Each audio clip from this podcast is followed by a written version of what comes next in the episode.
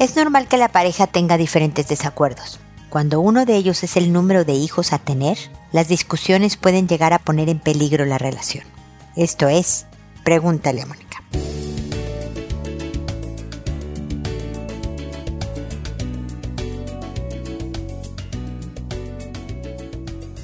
Bienvenidos amigos una vez más a Pregúntale a Mónica. Soy Mónica Bulnes de Lara, feliz de encontrarme con ustedes en este principio de año que habla sobre pues diferentes desacuerdos que tiene la pareja, pero en particular con uno, cuando uno en la pareja quiere otro hijo y el otro ya no quiere. No importa el número que tengan. Cuando no tienen ningún hijo y uno quiere uno, cuando ya tienen uno y uno quiere otro más, cuando tienen 14 y el otro quiere el quinceavo, cuando hay diferencia en el número de hijos que quieren tener. Ustedes saben que hay muchos desacuerdos en la pareja, que nos gustan cosas diferentes en la pareja y eso es normal. Es bueno que existan estas diferencias porque complementan una relación, porque nos enseñan cosas diferentes, lo que al otro le gusta, porque aprendemos a respetar gustos distintos porque le damos espacios al otro a hacer lo que quiere hacer mientras nosotros también tenemos nuestros tiempos personales por muchas razones. Pero este desacuerdo es uno bien importante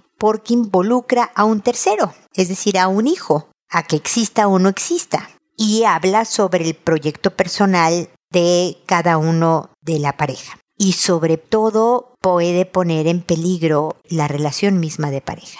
Y aquí llega un momento en que alguno de ustedes va a tener que ceder, no hay de otra. Yo siento, y creo que ya hablé de este tema hace varios años, desde luego, porque se podrán imaginar que en 17 años de podcast, pues creo que he tocado los temas en todos los ángulos posibles y demás, ¿no? Y en algún momento he dicho que el no gana porque es, más difícil ajustarse cuando traes al mundo a un hijo que tú no querías tener. Es muy delicado que sientas resentimiento con el hijo, con la pareja, porque te sentiste obligada, obligado a algo que no estaba dentro de tus planes. Desde luego que la persona que me dice que quería el otro hijo me dice, pues es que pasa lo mismo conmigo. Si yo quiero otro hijo y decidimos no tenerlo, también me siento resentida o resentido por no tenerlo.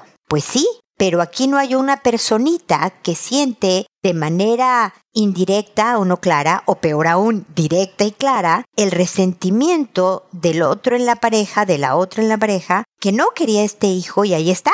¿Me explico? Aquí nada más eres tú, que ya sé que es horrible, pero nada más eres tú, no dos personas pasándola mal, porque aquí está este niño. Es decir, no hay respuestas fáciles aquí. Pero finalmente se supone que cuando uno está en una relación de pareja y quiere hijos, lo piensa uno. A ver, yo quiero un hijo porque pues significa que nos queremos porque significa la unión de tú y yo. Este hijo es desde luego la revoltura de tú y yo. Incluso si voy a adoptar, es la revoltura de nuestra decisión por este hijo y lo que queremos es darle una vida tú y yo juntos a este niño. El forzar la decisión de tener un hijo puede poner en sí mismo en juego la estabilidad de mi relación y finalmente no vamos a estar juntos tú y yo y finalmente no le vamos a dar la casa estable, la vida estable de tú y yo juntos con este niño a este niño porque forzamos una decisión de tenerlo cuando uno de los dos era claro en no tenerla. Desde luego que si uno no está tan seguro o segura de tener un hijo y podría abrirse a tenerlo, desde luego que entonces se suma un miembro más a la familia, puede decidir bueno, está bien, tengámoslo. Y desde luego los niños tienen esa enorme capacidad de hacernos enamorarnos de ellos. Pero es cuando alguien está completamente seguro de que no quiere un hijo más y da fundamentos claros de que no quiere un hijo más. Repito una vez más, no hay decisión fácil Yo creo que incluso cuando deciden, por ejemplo, en el no, ok, no vamos a tenerlo, y la persona que sí lo quería se va a quedar frustrado, triste, frustrada y triste, esta persona va, va a estar por no tener el hijo. Yo creo que incluso la persona que, digamos, se quedó con el no vamos a tenerlo, tampoco se queda feliz, porque sabe que la otra persona no es feliz. ¿Me explico? Aquí nadie gana en el matrimonio, en la relación de pareja comprometida en un proyecto juntos, hay decisiones que son así, que nadie gana a veces y que se suma una decisión que deja un sentimiento de frustración y tristeza. Y está en el compromiso y en el cuanto se quieren, el consolarse y apoyarse juntos. Porque aquí no es de que, ah, tú ganaste porque no tuvimos este hijo, sino no, yo no gané. Aquí perdimos los dos porque sé que tú no eres feliz. Entonces nuestra relación se restó un poco. Y entreguémonos a los hijos o al hijo que tenemos o a nosotros dos en nuestro proyecto y demás. Definitivamente puede ser un, un punto no negociable puede ser un deal breaker, como dicen por ahí, ¿no? El decir, pues si no tengo un hijo contigo, yo que en mi proyecto de pareja quería hijos, entonces hasta aquí llegamos ni hablar. Ojalá suceda en parejas que de cero hijos decide uno de ellos yo no voy a tener hijos, ah, ok, terminamos. Si ya hay un hijo, me parece un poco triste que terminen porque ya no hubo el hijo dos, porque entonces ese hijo uno se queda sin su papá o su mamá en casa por esto que sucedió, ¿no? Sea, el que más perdió en esta negociación fue este hijo que ya existía, pero ni hablar, será decisión de la pareja. Pero piensen más allá de su proyecto personal. Sé que es complicado porque el proyecto personal es fundamental para cualquier individuo, pero no están solo ustedes involucrados, definitivamente está la pareja y su relación es parte de lo que es tu proyecto personal. Y por lo tanto hay que pensar en el proyecto pareja cuando yo pienso en mi proyecto personal. Desde luego piensen en el hijo o los hijos que ya existan y piensen en formas en que yo puedo sobrevivir esto si no se hace lo que yo planeaba, tanto si hay hijo como no hay hijo. No sé cuál sea el plan que yo pensaba, ¿no? ¿Qué va a pasar si sí ocurriera un hijo cuando yo no quería o si no ocurriera un hijo cuando yo quería un hijo? Es una decisión bien difícil, bien complicada y que requiere del absoluto amor, apoyo, comprensión, cerebro, respeto, todo de lo que implica una verdadera, sana, fuerte, cariñosa relación de pareja. Espero que se tome la mejor decisión y ya saben que yo estoy aquí para asesorar en un momento dado. Lo pueden hacer, lo saben perfectamente a través de www.preguntaleamónica.com en el botón de envíame tu pregunta que siempre se las contestaré. También estoy en redes sociales, síganme en Instagram, en Twitter, en Facebook, en hasta en TikTok tengo videos y por favor cuando puedan dejen algún comentario positivo en la plataforma donde escuchen el podcast. Estos, sí, digo, si quieren dejarme algún comentario positivo, desde luego. Esto siempre ayuda en mi trabajo, se los voy a agradecer muchísimo.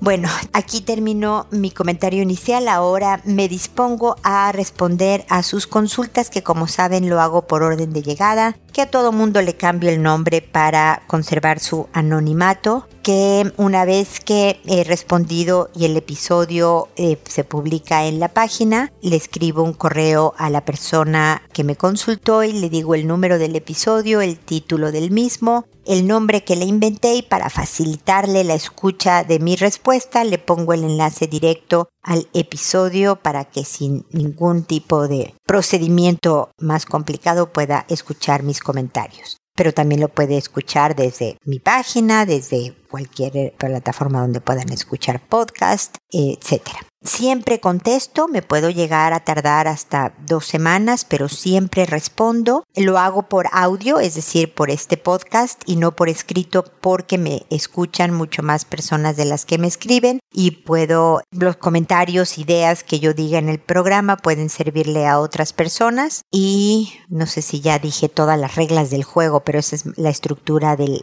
del programa en general. Hoy empiezo con Ervina, que me dice, estimada Mónica, Junto con saludarte agradezco que me leas y puedas aconsejar sobre cómo actuar frente a una situación puntual. Mi hijo adolescente de 17 años es un joven con valores. pero está muy desorientado. En pandemia se deprimió y permaneció durante mucho tiempo encerrado y su único amigo fue el computador. Apenas volvimos a la normalidad se incorporó a sus actividades y yo insistí en que realizara deporte. Pues bien, participa en rugby, scouts y grupo pastoral de su establecimiento, demostrando gran responsabilidades en sus compromisos. El problema es que desde el año pasado, cada junta que tiene con el grupo de pastoral consumen alcohol. Lo dejé experimentar en ese aspecto porque ya comenzaba a mostrar rasgos de rebeldía y el psicólogo me lo sugirió. He conversado con mi hijo sobre los riesgos que tiene beber y consumir alcohol habitualmente, que produce un hábito que lo perjudica a futuro que es un joven muy manipulable porque no puede negarse estar presente cuando algún amigo está en problemas, pero cuando él los necesita generalmente se encuentra solo. Anteayer se fue a la playa sin permiso, ya que lo habíamos conversado. Yo le había negado la autorización dándole mis argumentos. Aún así, huyó igual. Quisiera encontrar un castigo para que también experimente que las malas decisiones traen consecuencias. El problema es que no sé qué castigo aplicar que realmente surja efecto en él. Agradeceré mucho que me puedas orientar. Feliz año nuevo. Querida Ervina, feliz año nuevo para ti. Mira, habrás podido comprobar que pues no llegué con la velocidad que me imagino tú necesitabas para aplicar el castigo, como tú le llamas, a tu hijo adolescente en este programa me llega la consulta y yo respondo, pues el, programa se publica los viernes, en el fin de semana. Siguiente a yo recibir la consulta o dos semanas después. El caso es que si hoy pasa algo, hoy que estoy este, ya grabando este episodio, ¿no? Y resulta que ya lo grabé, entonces alguien me consulta hoy, pues va a salir la respuesta hasta el siguiente episodio y yo necesitaba castigar a mi hijo en este fin de semana, entonces ya no me va a servir la respuesta de Mónica por porque pues ya este fin de semana yo necesitaba la respuesta. Pero yo espero que lo que te voy a comentar de todas maneras te sirva en la formación de tu hijo adolescente y como criterio para rebeldías y rompimiento de reglas y demás. Por eso igual es útil tu consulta y yo me imagino que como has educado un buen muchacho lo habrás resuelto bien lo del tema de la playa. Pero primero déjame decirte que al parecer tu hijo es un adolescente perfectamente normal e incluso mejor que el promedio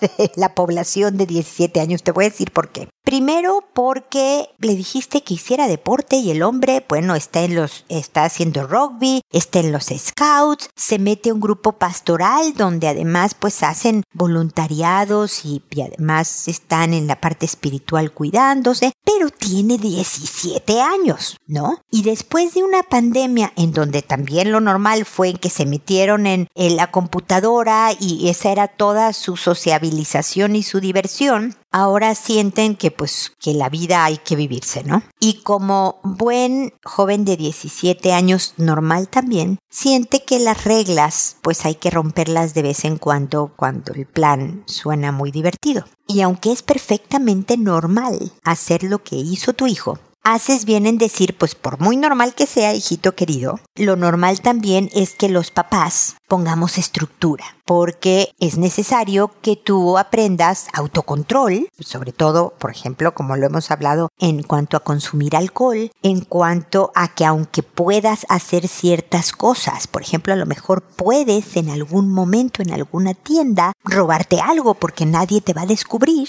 puedes hacerlo, tú sabes que no debes hacerlo. Hay veces que se pueden hacer cosas que no se deben hacer. Por ejemplo, si tus papás te dijeron, te dimos razones por qué no era bueno esto de ir a la playa, tú las hiciste, es nuestro trabajo darte consecuencias. ¿no? O sea, lo que tú misma me dices, a ver qué nombre te puse, Ervina, lo que tú misma me dijiste, ¿no? Las decisiones traen consecuencias. Tú decidiste y es tu hijo, entonces tú decidiste esta consecuencia. Yo no sé qué le habrán dado de castigo, ¿no? Porque ya pasó el tiempo, Ervina. Pero yo creo que es bien válido que hables como creo que han tenido buenas conversaciones con tu hijo y le digas primero esta empatía. Yo creo que con los adolescentes, papás de adolescentes que me estén oyendo, es muy bueno que le digas, es normal. Es normal que de repente pues estén los tragos, Fíjate que los americanos y en muchos países de Europa, los jóvenes toman hasta los 21 años. Y si no me equivoco, no te quiero contar mentiras, Servina, pero creo que hay algún país que hasta los 24, pero a lo mejor me estoy inventando una leyenda, como dicen mis hijos, ¿no? A lo mejor no es cierto, pero, pero sí sé que, por ejemplo, por lo menos en Estados Unidos es hasta los 21, porque el cerebro sigue formándose muy entrada a la vida adulta y el alcohol hace estragos neurológicos. Entonces, por eso no es bueno que los de 17 ni los de 18, pero ya es mucho pedir en Latinoamérica que, que no tomen, pero entonces hay que hacerlo de verdad con moderación. Pero bueno, entiendo que tú quieras tomar, hijo. Ok, Nada más que no se te, pasan las copas, tú decides que se te van a pasar y tus papás te descubren, entonces tú estás decidiendo las consecuencias de esa decisión. Tú pides un permiso y no se te da y aún así haces algo como lo de la playa, que ya hiciste, aunque ya haya pasado, puedes volver a hablar. Tú estás decidiendo, mi querido Sebastián, no sé cómo se llame tu hijo, no estoy inventando, mi querido Juan, como se llame que va a haber alguna consecuencia. Tú te la estás jugando. Entonces, tú mandas, hijo. Eso lo he repetido, Ervina, en muchísimos de mis episodios. De hecho, creo que hay un episodio por ahí que se llama Tú mandas. Que le digas a tu hijo, tú decides, ¿no? Tú mandas. Yo estaba preparada para que pudieras bla, bla, bla, bla, bla. Pero como tú decidiste hacer esto, tú decidiste que no vas a bla, bla, bla, bla, bla, bla. ¿Y qué es el bla, bla, bla? Es lo que más le gusta hacer a tu hijo, porque tú me dices, ¿qué idea, qué castigo le puedo dar para que realmente aprenda? Y los hijos, sobre todo los menores de edad, que el tuyo, aunque está raspando la mayoría de edad, sigue siendo menor de edad. La, la disciplina es muy exterior, ¿no? O sea, depende mucho de lo que nosotros le dejamos o no le dejamos hacer. Y, y depende mucho de lo que más les guste hacer. Si a tu hijito de 7 años, que ya sé que tu hijo tiene 17, pero lo que más le gusta de todas las cosas es comer helado de chocolate, que tú le quites la televisión no va a surtir efecto. Que tú le quites su peluche favorito, ¿no? Es el helado de chocolate lo que realmente va a suplicar que no se lo quites porque rompió una regla.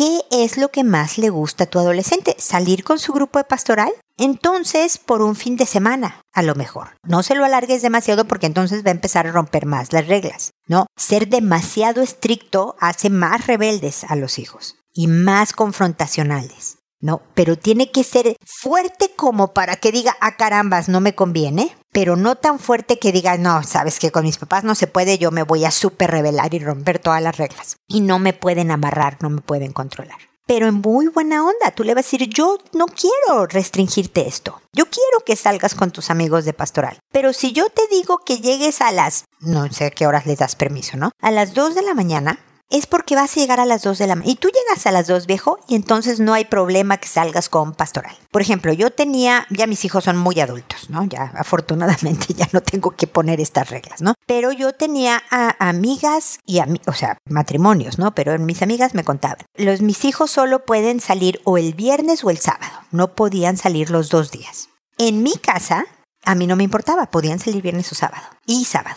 A mí no era tema para mí. Pero en casa de, de ciertas amigas eran, ellos tenían que escoger. Y en esas casas tenían que respetar.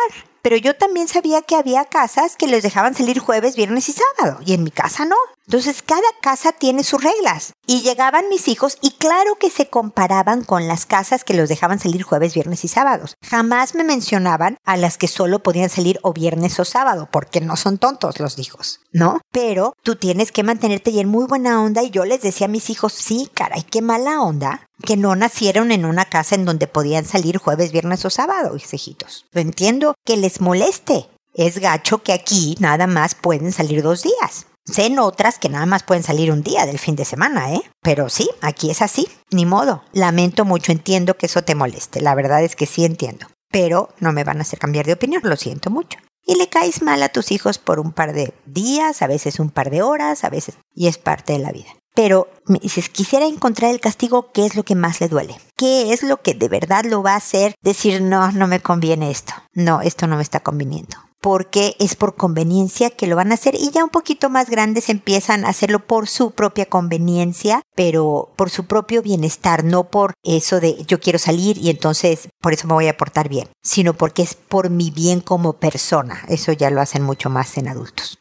Espero que te haya servido, Ervina, pero me puedes seguir escribiendo cuantas veces quieras, ya sabes, a través de la página para poderte asesorar en esto de la disciplina de un joven de 17 años que se oye perfectamente de verdad sano y normal, nada más que sí requiere de cierta estructura de disciplina, sobre todo a la hora de las pequeñas rebeldías para que no se salga de las manos y se vuelva el a punto joven adulto que va a ser, bien orientado, bien responsable, que parece que lo es, así que no va para nada por mal camino. Seguimos en contacto, ¿ok? Bueno, luego sigue Fidela, que me dice, hola Mónica, escribo por una situación familiar de la que no hemos sabido cómo actuar y por ende no hemos hecho nada al respecto. Somos una familia con cuatro hijos y que nuestros niños solo tienen dos primos mayores en esta ciudad. Sucede que mi sobrino mayor, que tiene 21 años, que vive en la misma ciudad donde nosotros, es universitario. Es un joven bien cariñoso en el sentido de que nos abraza al saludar y despedirse. Y a veces abraza mucho a su hermana o mamá. Se produce una situación incómoda desde hace ya más de un año. En reuniones familiares, a veces mi sobrino abraza a mi hija mayor de 16 años, pero es incómodo porque se queda mucho tiempo en ese abrazo. A veces busca sentarse cerca para abrazarla de costado con ambos brazos y pone su cabeza en el hombro de mi hija. Yo siento que le invade.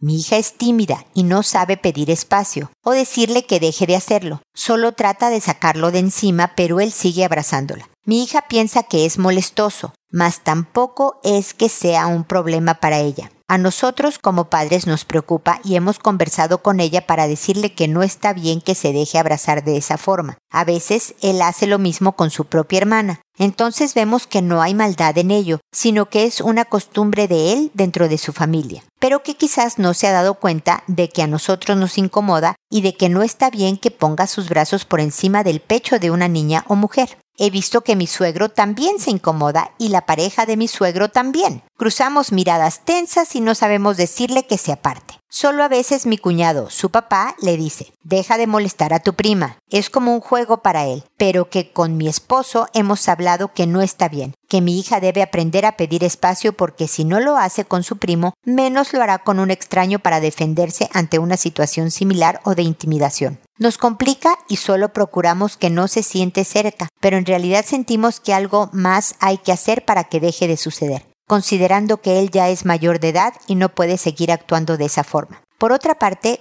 con mi cuñado y su esposa no somos muy cercanos y solo nos vemos para celebraciones de cumpleaños o Navidad. Son bien cerrados, es difícil conversar con ellos y quizá por eso hemos evitado el tema. Espero puedas orientarnos en búsqueda de una solución y sana convivencia. Dios te bendiga y muchas gracias por tu ayuda. Saludos. Gracias por los buenos deseos, Fidela. Entiendo la incomodidad de todos, pero creo que están actuando casi como tu hija, mi querida Fidela. Por no incomodar a nadie, nadie dice nada. Nadie muestra firmeza. La firmeza no debe de ser grosera, no debe de ser violenta, no debe de ser agresiva, solo debe de ser firme. Entonces, una forma de enseñar a la de chiquilla de 16 años a ser firme es por el ejemplo. Entonces al joven de 21 años que se sienta al lado de la prima, le puedes decir con una lindísima sonrisa, le puedes decir tú o tu marido, ¿sabes qué, Juan o Sebastián? Le estoy poniendo el mismo nombre hoy a todos los hombres de las consultas. Te voy a pedir que hoy no te sientes al lado de tu prima.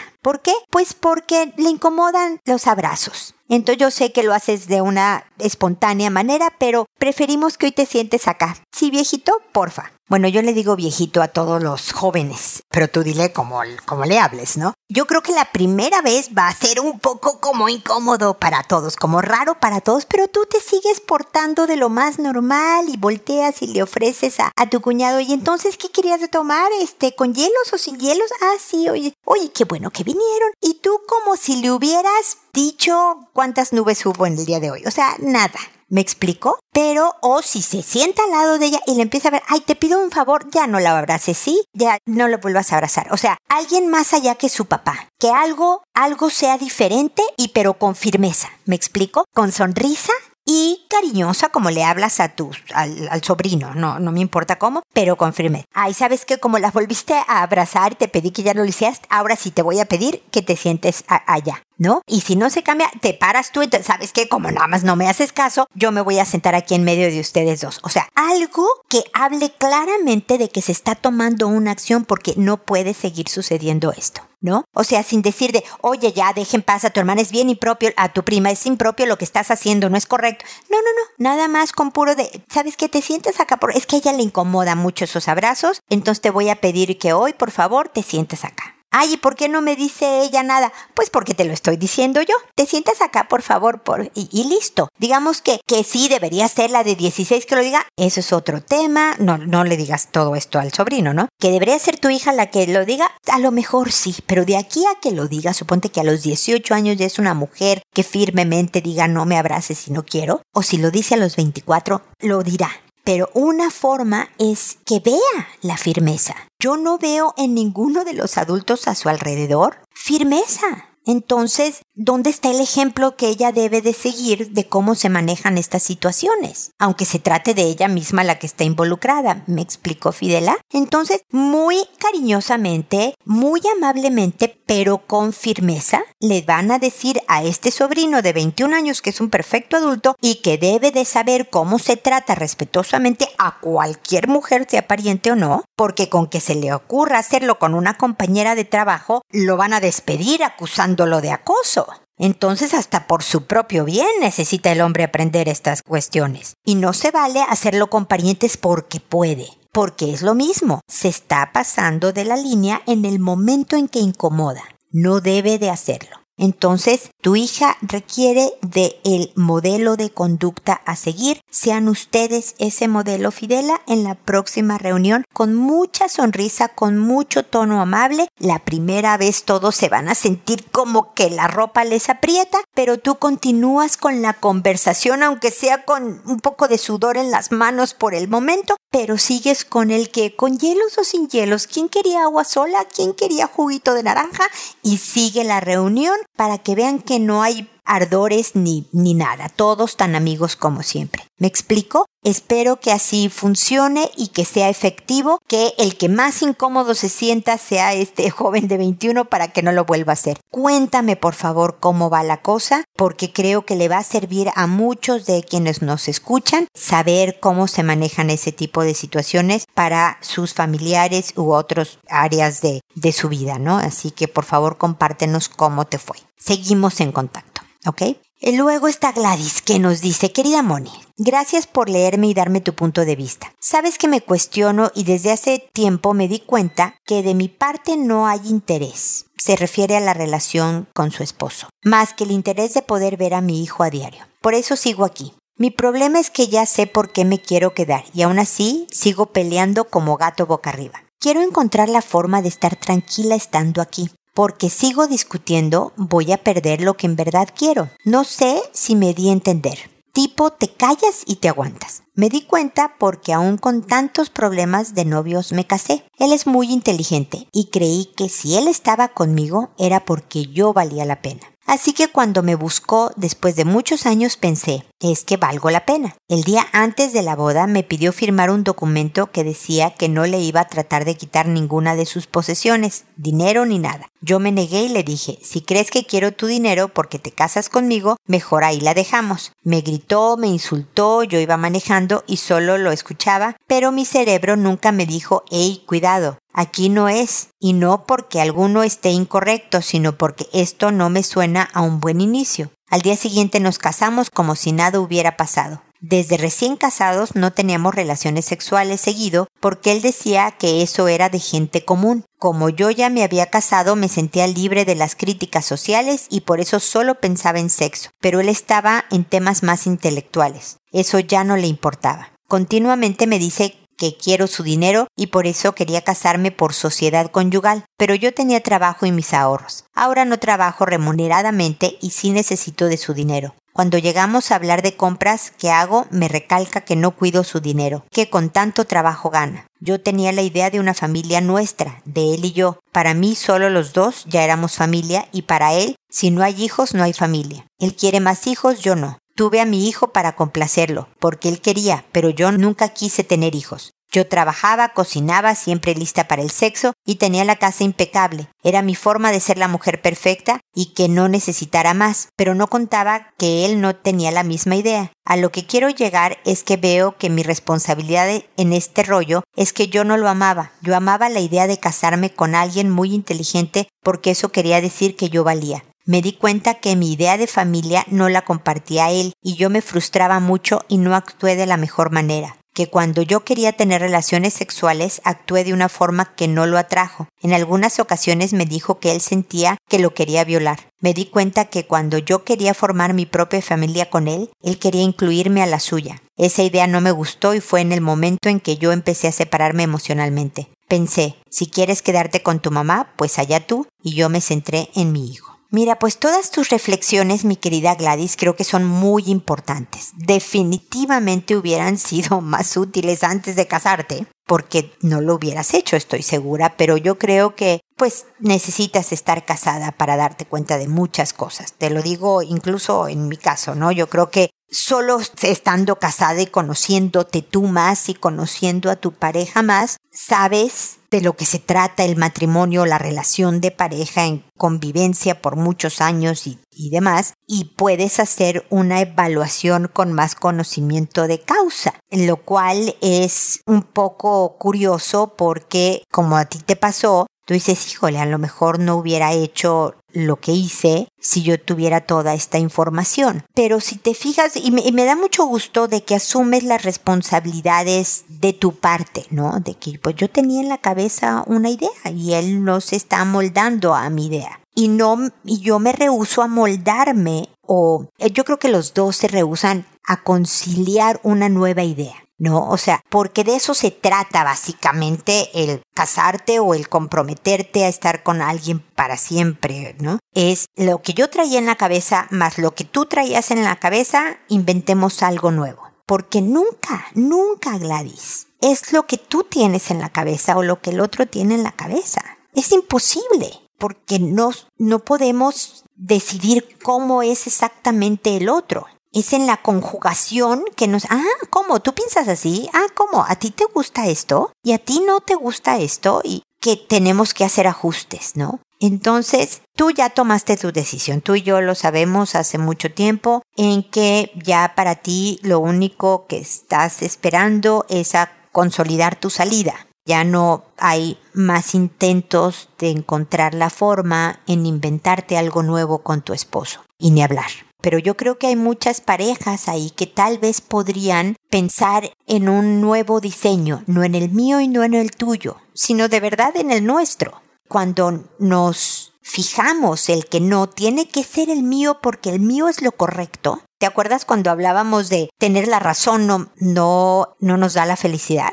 No, es que yo sé que el mío es el bueno, eso no nos va a hacer felices nunca. Nunca es saber qué parte del mío podemos incorporar y qué parte del tuyo estoy dispuesta a decir que ok, ¿no? Porque tal vez sí hay buenas partes en lo que tú estás diciendo, acepto que tienes razón en estos puntos, ¿no? Y, y tal vez descubras una mejor vida. No tú, Gladys, tú ya creo que vas a descubrir una mejor vida en un nuevo proyecto que tú estés pensando pero, pero esto es para los demás gracias a tus reflexiones. Yo creo que se aprenden muy buenas cosas gracias a las experiencias de otro y yo te agradezco muchísimo que las compartas y las expongas aquí en Pregúntale a Mónica porque de verdad has reflexionado mucho, has hecho una muy fuerte introspección y nos estás ayudando a aprender también de otro tipo de relaciones y de procesos personales. Así que sigamos en contacto, Gladys. Me gusta mucho acompañarte en todo esto y te agradezco muchísimo que me lo permites. Y en nombre de nuestro auditorio también te agradezco que lo compartas con ellos, ¿ok?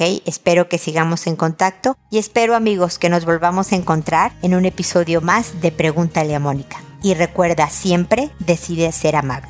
Hasta pronto.